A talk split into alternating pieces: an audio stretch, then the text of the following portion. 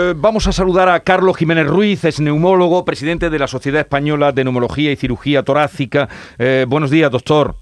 Hola, buenos días que ha estado por Sevilla y que eh, usted arreó de nuevo, no es la primera vez que usted ha sido, eh, se ha manifestado ya en que la normativa en España eh, con el tabaco es muy permisiva, lo sigue siendo, y usted dijo mm, que habría que prohibir fumar en los espacios públicos, prohibir toda la publicidad, instaurar el empaquetado genérico ya no supone la desaparición de, o sea que podría fomentar, hacer esa marca blanca, podría fomentar el tabaco. Mm, díganos, ¿qué más? Bueno, pues eh, mire, eh, nosotros desde la Sociedad Española de Neumología y Cirugía Torácica, pues eh, sabemos que ya lleva un tiempo pensando en, cambiar la ley de tabaquismo. Ya desde hace tiempo mandamos muchos documentos científicos, muchas recomendaciones al Ministerio, pues para un poco indicarle por dónde viene estas modificaciones de la ley que quiere hacer. ¿no?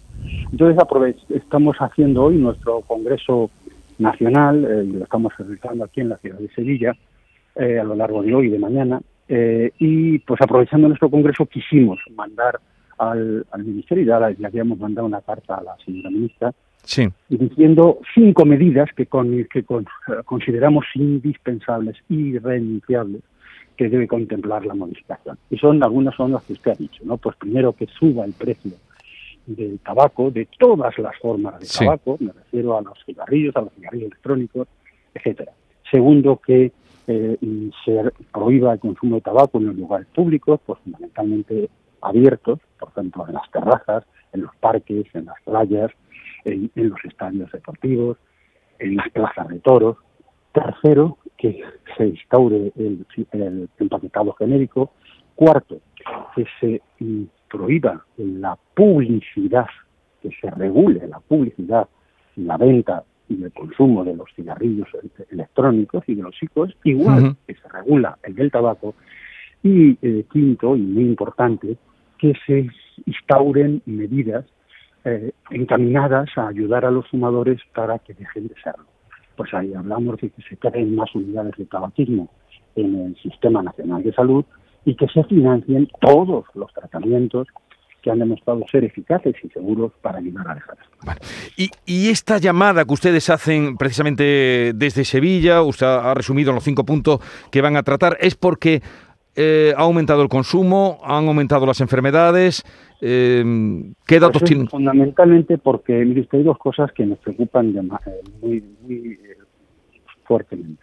La primera, la primera que nos preocupa es que el consumo no baja, o sea, que estamos manteniéndonos a unos niveles similares a los que ya teníamos hace 8 o 10 años y en alguna ocasión y en algunas encuestas incluso ha aumentado.